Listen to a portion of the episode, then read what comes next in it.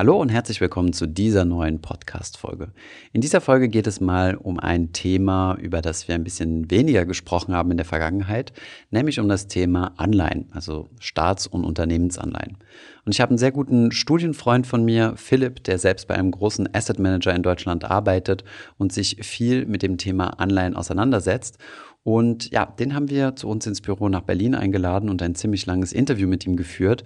Den ersten Teil dieses ähm, Interviews präsentiere ich euch heute. Es ist ein ziemlich ähm, spannender Rundumschlag zum Thema Anleihen geworden. Wir haben über Staatsanleihen gesprochen, Unternehmensanleihen, was dabei wichtig ist und ähm, ja, über viele verschiedene andere Themen. Ich hoffe, die Thematik gefällt euch und dann werden wir auch die anderen Interviewteile als Podcast herausbringen.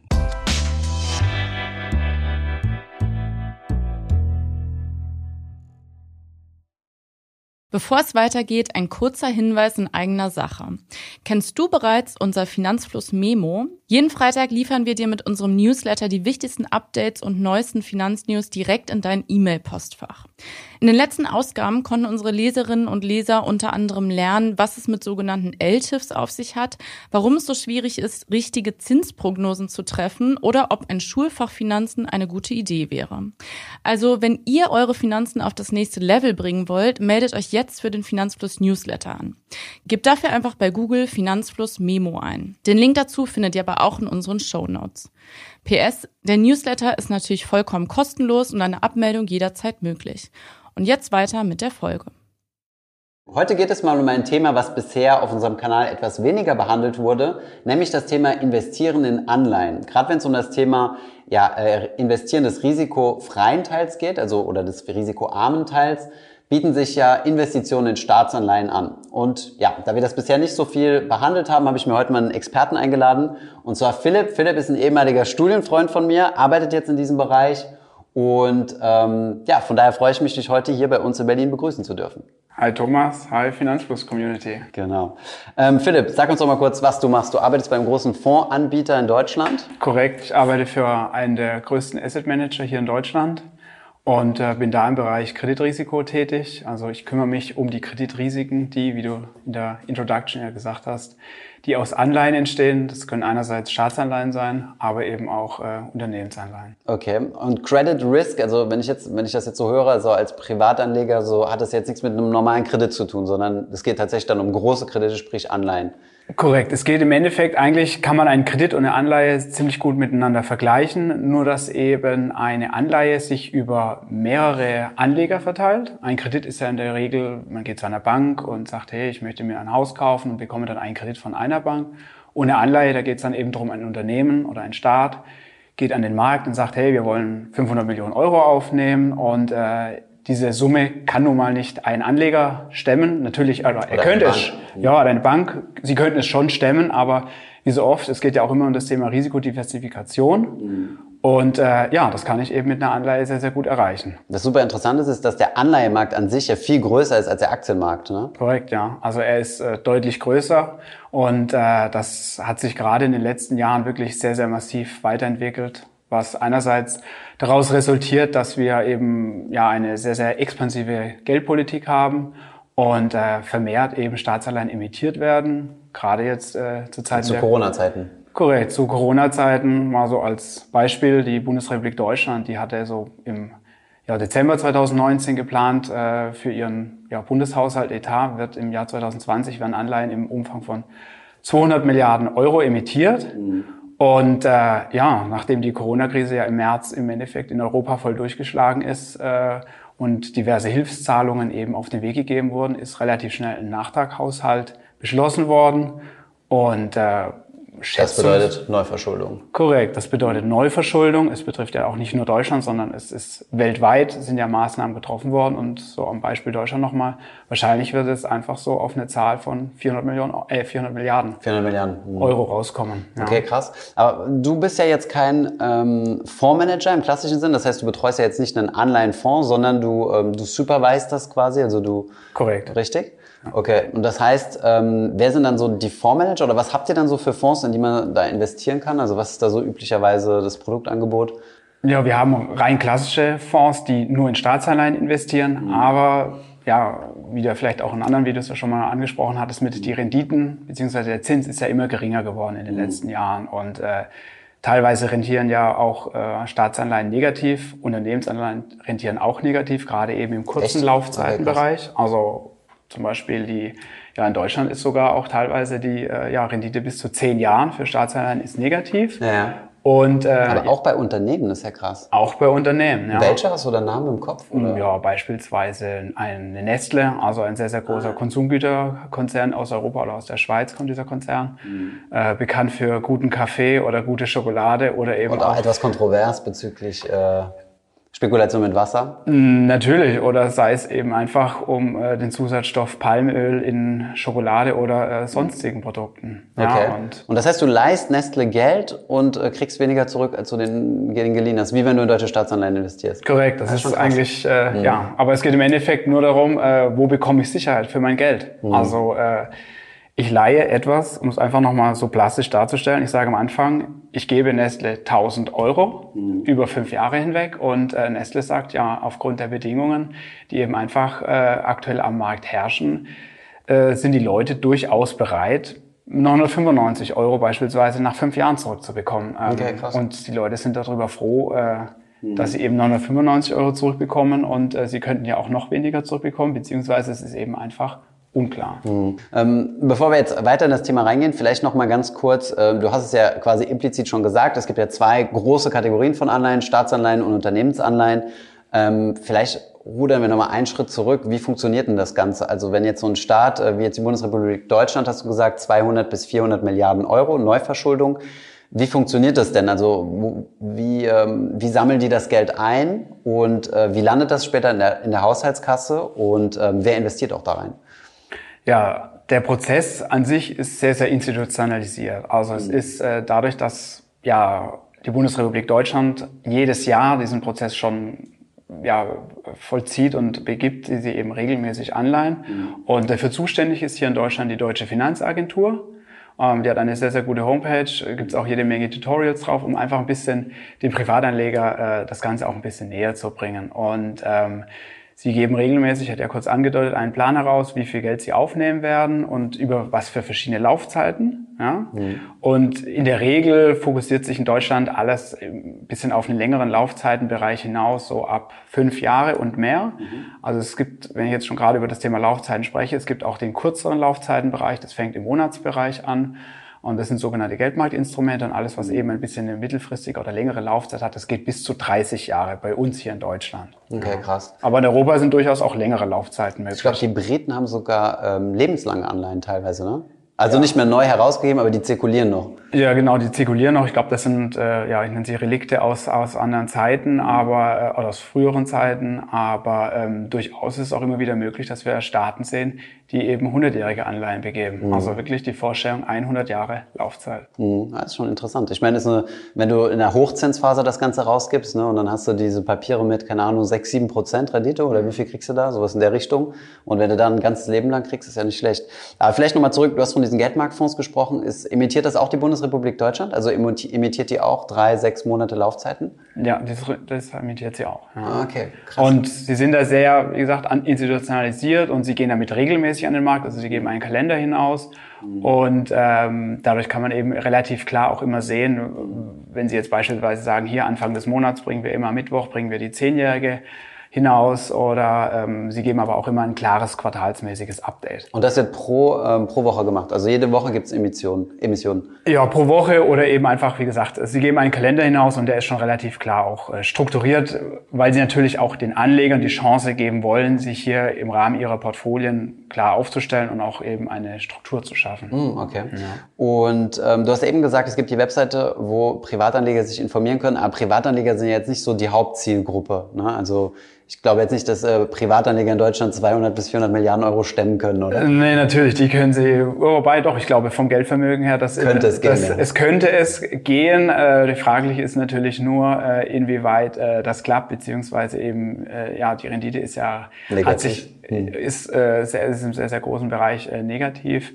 Und ähm, ja, es ist äh, einfach, es bleibt im Endeffekt durch den sehr, sehr geringe Rendite bleibt oder Coupon bleibt eben dann auch noch kaum was übrig. Und ähm, es funktioniert dahingehend ebenso, es gibt eben sehr, sehr viele Fonds, die gezwungen sind, in Staatsanleihen zu investieren. Da spreche ich einerseits von Fonds, die aus Lebensversicherungen sich speisen oder eben ähm, ja, institutionelle Anleger, die eben klare Richtlinien haben, sei es Notenbanken weltweit, die einfach sagen, okay, ich muss einen gewissen Prozentsatz meiner äh, Notenbankenreserven, muss ich oder will ich nach festgelegten Statuten, will ich eben einfach in AAA Material ähm, investieren, investieren. Mhm. und äh, da bleibt nun mal weltweit gesehen äh, leider Gottes nicht mehr viel übrig. Da sind einerseits die USA äh, oder Deutschland ist, ist mhm. ein Kandidat. Die USA jetzt nicht mehr, ne? Die sind jetzt Triple Double A, oder? Weiß ja. nicht mehr auswendig. Ja. Und äh, die Schweiz ist beispielsweise noch ein Kandidat. Ich glaube Luxemburg auch noch, Liechtenstein. Wir haben es vor kurzem mal recherchiert. Und äh, die Niederlande und Dänemark, aber die sind nicht Euro nominiert. Ja, und die Schweiz, aber gut, da können wir Die Schweiz, ja, ist auch was anderes. Und ähm, okay, aber als Privatanleger, vielleicht nur mal so zum Verständnis, als Privatanleger habe ich ja die Option zu sagen, ich investiere gar nicht. Also ich äh, behalte mein Geld irgendwie in Cash oder lasse es dem Girokonto liegen oder Tagesgeld oder was auch immer. Ähm, aber das ist ja genau die Option, die ein institutioneller Anleger nicht hat. Also ein Lebensversicherer kann ja jetzt nicht sagen, ich lasse 100 Millionen auf dem Konto liegen. Das wird ihm ja keine Bank abnehmen. Ne? Ja.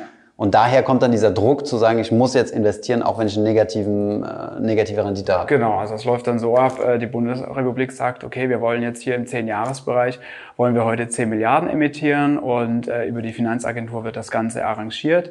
Und sie ruft diverse Banken an, beziehungsweise sie hat natürlich auch ihre Kontakte über die Jahre hinweg und gibt das frei. Gebote können dort eingehen und ähm, das heißt dann eben auch darum, Früher war das ein bisschen mehr, äh, du hast gerade eben die Privatanleger angesprochen, dass es eben auch einfach mehr die Möglichkeit gab für Privatkunden das zu machen, weil es natürlich aber auch viel, viel attraktiver war, mhm. als wir uns in einem bisschen höheren Zinsniveau befunden haben, wo es dann eben auch um, ja, ich sage jetzt mal fünf Prozent ging. Mhm. Und ähm, da gab es natürlich dann auch äh, viel größere Nachfrage seitens Privatanleger.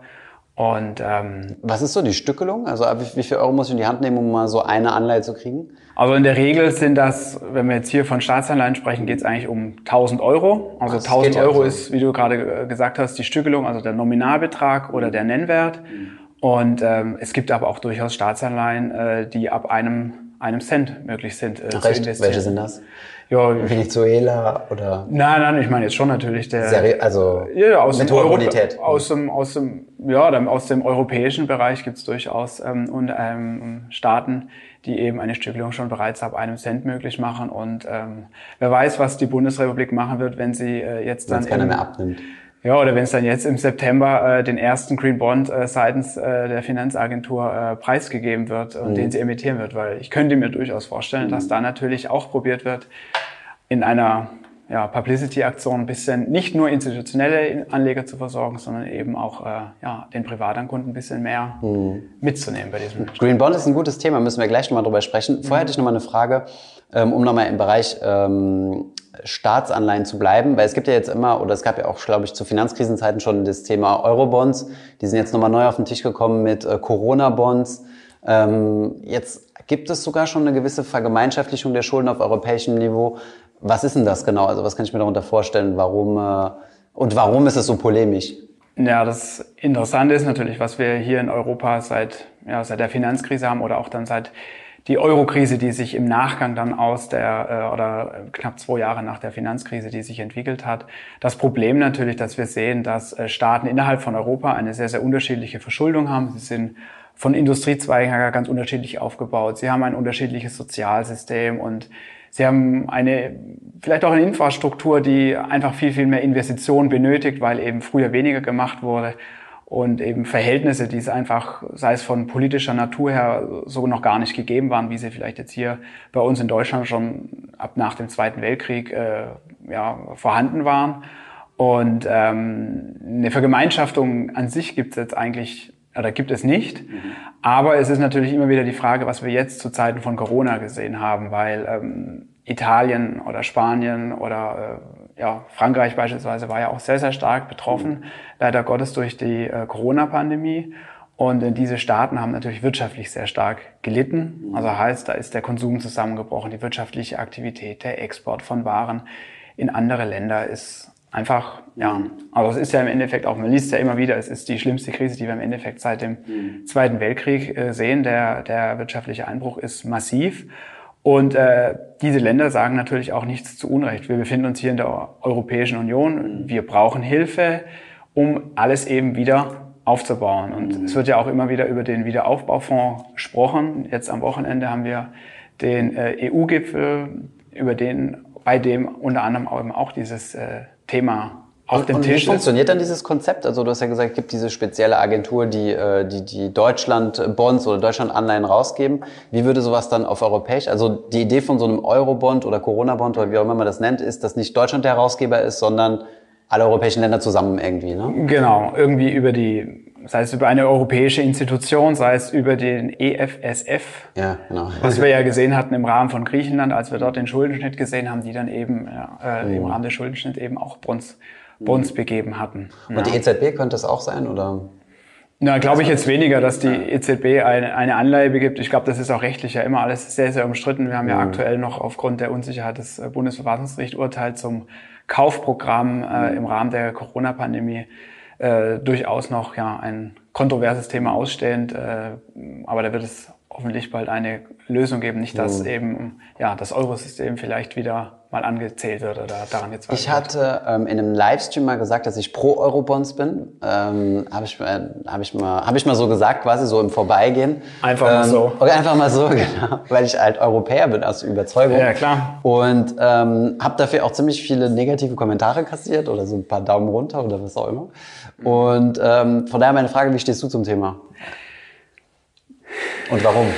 also eine spontane Antwort habe ich hier nicht. Okay. Äh, doch, doch, natürlich habe ich eine spontane Antwort. Also ich würde einen Mittelweg wählen. Ich meine, eins ist klar, wir können nicht äh, sagen, äh, wir hier in Deutschland, äh, wir, äh, uns ist egal, was um uns drumherum, drumherum passiert. Ich meine, wir sind abhängig von oder wir in der, in der, Europäischen Union, wir sind alle ein bisschen voneinander abhängig. Ja. Mhm. Natürlich sind wir jetzt nicht von jedem Land gleichzeitig äh, oder gleich viel abhängig, sondern äh, es bestehen eben Beziehungen zu diversen Ländern. Aber das Problem ist natürlich, wir haben eine Gemeinschaftswährung seit jetzt schon bald 20 Jahren. Und äh, ich finde es leichtfertig aufs Spiel gesetzt zu sagen, nein, wir wollen das nicht. Und äh, die Staaten sollen doch jetzt einfach mal sparen, sie sollen ihre Sozialsysteme zusammenstreichen oder sie sollen mal ihr Steuersystem reformieren. Natürlich, da gibt es sehr, sehr viel zu tun, aber ähm, ich glaube, es braucht einfach einen, einen längeren Weg und äh, es gibt natürlich immer wieder Skeptiker, die ja wahrscheinlich auch äh, bei dir den, den Daumen runter gedrückt haben oder eben hingehalten haben. Und ähm, es ist auf jeden Fall eine absolut äh, geniale Idee.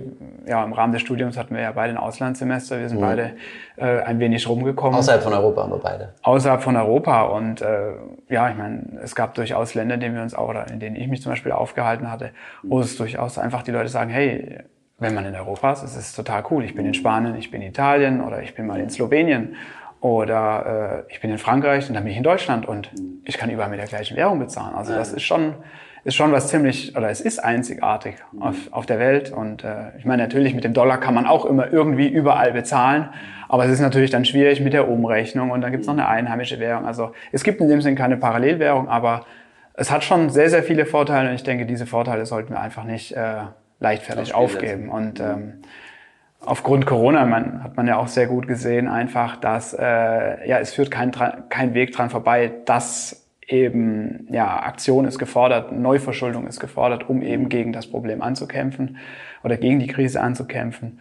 Und dadurch erreicht man dann eben auch was. Und äh, das denke ich eben auch, dass man dann am Wiederaufbaufonds, der ja vielleicht kriegt er noch einen anderen Namen. Ähm, dass man sich daran beteiligen muss, um eben einfach die Europäische Union zusammenzuhalten. Mhm. Aber ja, meine Frage ist, ähm, also mit dieser ganzen Verschuldung und den 400 Milliarden in Deutschland und die anderen Länder müssen sich ja genauso verschulden. Ich weiß jetzt nicht, wie groß das Gesamtpaket in Europa ist. Aber gibt es dafür denn genug Abnehmer? Also die Privatanleger sind es ja nicht, haben wir darüber gesprochen, äh, sind institutionelle Anleger, aber irgendwann haben doch mal alle Lebensversicherer, alle Fonds äh, investiert. Oder gibt es wo, wo kommt denn das Geld her ja, irgendwie so? Da hat sich das Bild ein bisschen äh, ja, gewandelt oder gewendet, ähm, weil wir natürlich die Notenbanken, also gerade in Europa die EZB eben sehen, die den Auftrag an die nationalen Notenbanken äh, verteilt hat, zu sagen, hey, ihr kauft im Rahmen von Aufkaufprogrammen, die jetzt ja schon auch seit einigen Jahren laufen, die auch teilweise wieder rück, zurückgenommen wurden, weil eben gesehen wurde, okay, die, die, Probleme, die wir jetzt beispielsweise 2014 noch hatten oder 2015, die haben sich wieder ein bisschen zurückgebildet. Ja, das Ankaufprogramm wurde reduziert und wir fand, befanden uns da eigentlich auch auf einem ziemlich guten Weg, um mal ein bisschen wieder aus dieser Nullzins- bzw. Negativzinspolitik der EZB rauszukommen. Aber ja, die Corona-Pandemie oder die Covid-19-Probleme äh, sind hier eben einfach. Haben es beschleunigt oder haben es wieder kaputt gemacht quasi? Genau, sie haben einfach es, es wieder kaputt gemacht und deswegen hat die EZB dann eben einfach mal ein, ja, ein Notfallkaufprogramm äh, mit dem Namen PEP aufgelegt. Mhm. Und ähm, ja, da ging es einfach mal um 750 Milliarden die die EZB äh, über ein Jahr hinweg oder bis Ende des Jahres im Endeffekt in das System pumpt, ja, indem sie Staatsanleihen aufkauft, aber eben auch Unternehmensanleihen. Wenn man dann sieht im Emissionsprozess, im, der Emissionsprozess, wenn Unternehmensanleihen herausgegeben werden, genau herausgegeben werden, äh, tritt eben auch äh, ja die Notenbank als Käufer auf. Ah ja, okay, verstehe ich. Ähm das heißt, die Notenbank kann dann quasi direkt, also wenn jetzt, Deutschland ist ja wahrscheinlich kein Problem, also die werden ihre Anleihen vermutlich immer los, weiß ja. ich jetzt nicht, oder in den meisten Fällen vermutlich. Ja. Ähm, bei anderen Ländern, die jetzt weniger gute Bonität haben, vielleicht ein bisschen weniger. Und da kann dann die EZB direkt hingehen und das beim Emissionsprozess direkt kaufen. Genau, also es ist aufgeschlüsselt nach einem Kapitalschlüssel, mhm. den wir innerhalb der Notenbanken haben. Und äh, vermehrt sieht man das, oder hat man es jetzt gerade in der Corona-Pandemie gesehen, weil natürlich Länder wie Italien angezählt wurden vom Kapitalmarkt, weil man natürlich gedacht hat, okay, Italien hat sehr, sehr viele äh, Corona-Infizierte, dann haben sie das Problem, sie haben leider Gottes auch sehr, sehr viele Corona-Tote gehabt, das medizinische... Sie hatten einen längeren Shutdown, weil die ja angefangen haben, früher mit dem Shutdown? Genau, sie hatten einen sehr, sehr rigorosen Shutdown, die Leute durften ja gar nicht raus, wir in Deutschland sind ja da in gewisser Weise noch hm. verwöhnt gewesen. Und äh, Aufgrund dessen ist eben auch die Rendite, die wir gesehen haben, äh, von italienischen Staatsanleihen äh, höher gewesen. Und Rendite heißt in Bezug darauf, der Kurs einer Anleihe fällt mhm. und ein äh, fester Coupon, ein Zinssatz, der an eine Anleihe, an eine, an eine Anleihe gebunden ist, mhm. der ist eben fix. Und so bewegt sich ja, so entwickelt sich dann eben eine Rendite. Hm, okay. Und das gerade während der Corona-Zeit, das heißt, die, äh, die, die Zinssätze für italienische Staatsanleihen sind gestiegen. Genau, im, die, die, ähm, Renditen sind gestiegen. Die ja. Renditen sind gestiegen, genau. Und das heißt, die Kurse sind gefallen. Das ist so ein bisschen das Kontraintuitive bei Anleihen, ja. Genau, das ist so das Kon Kontra... Intuitive. Also die, die, ja genau, also die Kurse fallen. Vice versa im Endeffekt. Genau, ja, genau. genau. Also dadurch kann man ja vielleicht ganz einfach erklären, äh, wenn jetzt, äh, ich gebe eine, eine Anleihe raus für 100 mhm. und die fällt jetzt am, und die, die zahlt mir irgendeinen Coupon von, keine Ahnung, sagen wir 10 Prozent oder einfach, um es einfach zu rechnen, ja. ja. Ähm, das heißt, jeden, jedes Jahr kann ich mit 10 Euro rechnen. Und wenn die jetzt aber fällt am Aktienmarkt von 100 auf 50, dann zahlt ihr immer noch weiter diese 10er, diesen 10er Coupon, aber dadurch habe ich ja quasi meine, meine Auszahlung runtergerechnet aufs Kapital verdoppelt. Genau, weil ich bekomme am Ende der Laufzeit garantiert eben meine, meine 100, 100 zurück. meine 100 zurück und mache eben noch einen Kursgewinn mhm. zum zusätzlich zum Zinssatz, den ich in der Regel bei einer Anleihe eben jährlich bekomme. Genau, ja. okay. Vielleicht, ja, sind wir jetzt noch gar nicht so drauf eingegangen, wie sich so eine Anleihe zusammensetzt. Äh, willst du das vielleicht noch mal kurz erklären, was da so die Faktoren sind, weil Anleihe, Bepricing oder investieren in Anleihen ist ja ein bisschen wenig, also finde ich persönlich komplizierter als jetzt Aktien, weil bei Aktien schaust du dir nur das Unternehmen an und dann hast du einen Kurs und der geht hoch oder runter. Mhm. Da gibt es jetzt nicht so viele Faktoren, die da so eine Rolle spielen. Bei Anleihen ist es nochmal ein bisschen anders, ne? Ja, bei Anleihen ist es ein bisschen anders. Bei einer Aktie ist es im Endeffekt so, ja, ich bin am Wohlergehen oder ich bin direkt an einem Unternehmen beteiligt mhm. und äh, ja, es geht auf und ab. Und bei einer Anleihe ist das ein bisschen weniger volatil. Mhm. Und ähm, ich bin natürlich da auch am Wohlergehen eines, äh, eines Unternehmers oder eines Emittenten, sagt man. Also jeder, mhm. der eine Anleihe hinausgibt, ist ein Emittent. Mhm. Bin ich daran beteiligt. Und ähm, das, äh, ja, das, das sieht man dann eben anhand dieser Kurs, Kursentwicklung. Und bei Anleihen geht es dann im Endeffekt darum, natürlich habe ich das, ich habe ein Zinsänderungsrisiko, weil ich habe einen mhm. festgeschriebenen Zinssatz und äh, beispielsweise habe ich dann auch noch ein äh, Liquiditätsrisiko, weil ich natürlich eben auch immer die Chance haben muss, äh, dass mir jemand meine Anleihe abnimmt, die ich mhm. habe. Das ist ein bisschen das Problem bei Anleihen, weil Aktien sind, sagt man einfach, oder Aktien ist einfach ein viel, viel liquideres Instrument zum Handeln. Ja. Ach so, okay. Und je nachdem, in was für einer Währung dann noch äh, Anleihen emittiert sind, sei es Euro, sei es eben US-Dollar oder sei es Schweizer Franken oder japanisch Yen, das sind die gängigen die oder die großen Währungen oder das heißt das britische Pfund, mhm. habe ich natürlich auch noch ein, ein zusätzliches ein Risiko. Risiko. Genau. Mhm. Okay. Und zur Ausgestaltung im Endeffekt ist wichtig der Zinssatz. Mhm. Dann äh, die Laufzeit, mhm. nicht zu wechseln mit der Restlaufzeit. Mhm. Die Restlaufzeit, äh, ganz kurz, beschreibt im Endeffekt, wenn wir einen zehnjährigen Bond haben, heißt das äh, jetzt nicht im Endeffekt, okay, klar, wenn er heute begeben wurde, ist die Laufzeit zehn Jahre und dann ist die Restlaufzeit auch zehn Jahre.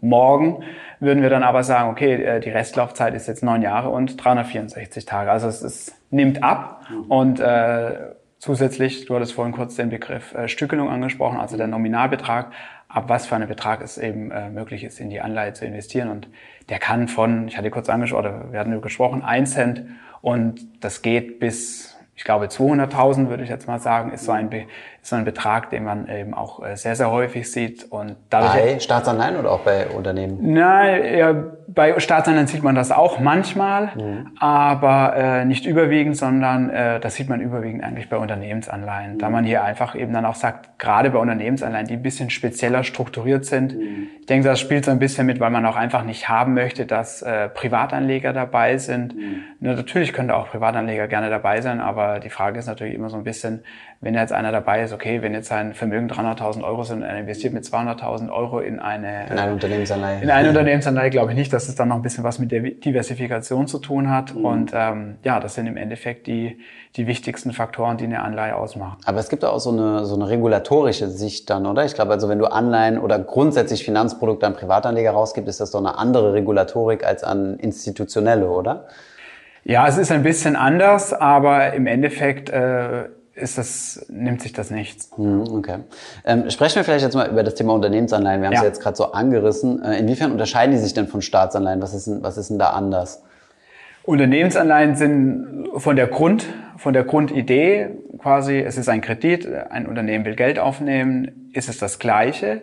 Die Verwendung ist natürlich nochmal ein bisschen was anderes, weil Staaten nehmen das im Endeffekt auf, um beispielsweise Programme für Arbeit und Soziales, für Gesundheit, für Bildung oder eben einfach für Infrastruktur, also für Verkehrsprojekte zu verwenden. Und bei Unternehmen wird es sehr, sehr oft verwendetes Geld, äh, beispielsweise wenn auch Projekte, ja, also klingt ein bisschen ähnlich, also wenn es um Projekte geht, sei es ein Unternehmensumbau oder eben auch eine Übernahme. Mhm. Also heißt, äh, äh, Bayer zum Beispiel, die hatten im Rahmen Kauf der Monsanto. Mhm. Kauf Monsanto haben die äh, ja äh, sehr, sehr viele Anleihen begeben oder Anleihen mit sehr, sehr großen Beträgen oder eben auch in der Konsumgüterindustrie haben wir das haben wir das immer wieder gesehen. Zuletzt war eigentlich ein recht prominentes Beispiel aus Deutschland, war Infineon. Mhm. Die haben ein Unternehmen aus den USA übernommen und haben in dem Rahmen äh, mehrere Anleiheemissionen getätigt im Euro-Bereich über verschiedene Laufzeiten hinweg.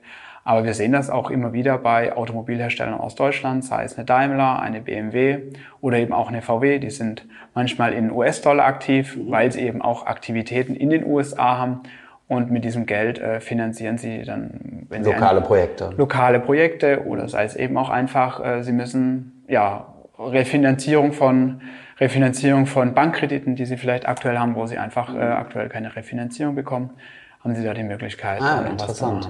Und ähm, diesen Anleihenmarkt hat man eigentlich viel weniger auf dem Schirm. Ne? Also wenn man jetzt so denkt, ich investiere jetzt in Daimler, denkt man ja eigentlich direkt an die Aktie und deutlich weniger an die Anleihe. Mhm. Wobei die Anleihe ja in einer gewissen Weise sicherer ist, weil wenn das Unternehmen pleite gehen sollte, werden ja die Anleihehalter zuerst bedient? Pauschal gesagt, ja, das kann man mal ein bisschen mit Ja beantworten, aber es gibt natürlich sehr, sehr Wichtiges bei so einem Anleiheprozess. Äh, ich vorhin, wir hatten vorhin darüber gesprochen, es ist institutionalisiert ein bisschen und es gibt einen Wertpapierprospekt und der ist aber sehr, sehr dick. Er erinnert manchmal so ein bisschen an einen Gesetzestext, weil mhm. da ist wirklich alles schön runtergeschrieben und es gibt eben auch immer wieder äh, die Problematik, dass äh, wir hatten beispielsweise ein prominentes Beispiel ist äh, Staatsanleihen aus äh, Argentinien, die eben im Jahr 2000 gesagt haben oder auch danach, äh, wir bezahlen äh, unsere Schulden, unsere Anleihen nicht zurück.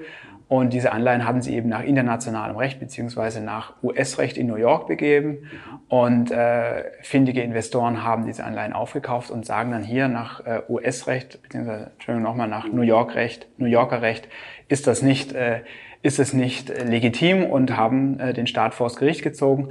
Und äh, es ist mittlerweile ist es so gang und gäbe, dass man sagt, äh, das Recht, man, man legt ein sehr starkes Augenmerk darauf, dass eben nicht hier nach ähm, einheimischem Recht was gemacht wird und man kann es im Endeffekt hindrehen. Aber mit Blick bei uns hier auf Europa oder in Deutschland ist es im Endeffekt so, es ist in der Regel immer alles nach ähm, deutschem Recht beginnt oder auch dann natürlich in gewisser Weise ist compliant mit europäischem Recht.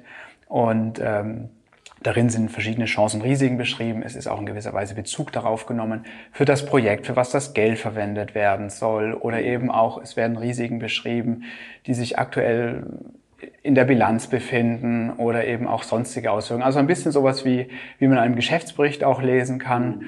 Und äh, dieser Prozess geht relativ schnell, eine Emission. Also das kann manchmal passieren, dass dann äh, am Vorabend ein, ein, kurzer Call aufgesetzt wird und gesagt wird, hier äh, klopft doch schon mal ein bisschen bei den, bei den, bei den Investoren an und sagt mal hier, was haltet ihr davon, wenn beispielsweise eine Nestle oder eine, eine eine Daimler äh, morgen ein Bond emittieren will, im Zehnjahresbereich, was wäre denn so... Wie viel würdet ihr nehmen? Wie viel, ja, zuerst mal das ein bisschen weniger, sondern einfach, was wäre denn für euch so ein Pricing, wo ihr aktuell, mhm, wo auf, auf welchem Zins oder auf welcher Zinshöhe äh, ihr aktuell eine Daimler kaufen würdet. Und dann weiß der Emittent schon ein bisschen in Kooperation mit den Emissionsbanken, die dann ein Unternehmen begleiten, schon so ein bisschen, okay, was können wir machen und dann wird am was Morgen. Was gibt der Markt her? Was gibt der Markt her, korrekt. Und äh, ja, dann wird am Morgen manchmal relativ spontan entschieden, okay, die Vorgaben sind gut. Die Vorgaben aus Asien waren jetzt nicht schlimm. Sie waren äh, im Endeffekt können wir einfach mal sagen, okay, sie waren neutral oder sie waren einfach gut. Also es ist ein ruhiges Marktumfeld.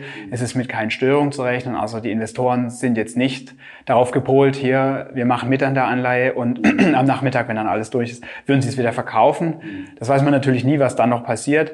Aber ähm, im Endeffekt geht dieser Prozess dann relativ schnell, dass man sagen kann, innerhalb von ja, fünf Stunden ist dieser Prozess im Endeffekt durch. Die Investoren, die verschiedensten Investoren können ihr Interesse bekunden und die Emissionsbanken begleiten einen Emittenten. Das sind in der Regel große Investmentbanken, einerseits aus Europa, aus den USA oder eben auch äh, aus anderen Regionen der so Welt. DCM, Debt Capital Market. Das Korrekt. soll ich noch behalten. Ja, sehr gut. okay. Na, eine kurze, kurze Frage, du hast eben angesprochen, also ähm, grundsätzlich jetzt auf einem Unternehmenslevel betrachtet, ne, also eine Aktie versus eine Anleihe, ist die Anleihe, kann man sagen, erstmal sicherer, oder? Ja, das, was es gibt aber, wenn du jetzt zum Beispiel global schaust, gibt es Staatsanleihen die, oder Unternehmensanleihen, die sicherer sind als andere Staatsanleihen. Wie zum Beispiel du als Beispiel gebracht hast mit Argentinien. Ja.